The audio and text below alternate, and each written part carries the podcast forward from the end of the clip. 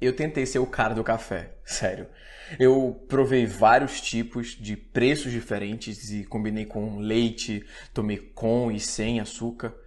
Mas depois eu levantei e peguei um copo de iogurte. Aí eu comi um crepe acompanhado de um copo de refri e até comi um bolo com achocolatado.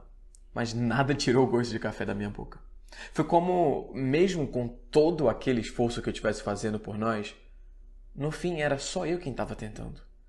Você sempre odiou aquele chá que eu tanto gosto e nunca se esforçou em tentar mudar o paladar. E aí eu parei de fingir que gostava de café. E parei de tentar mudar o meu gosto por alguém que, mesmo sabendo que eu tanto gostava daquele chá, nunca comprou uma garrafinha para mim.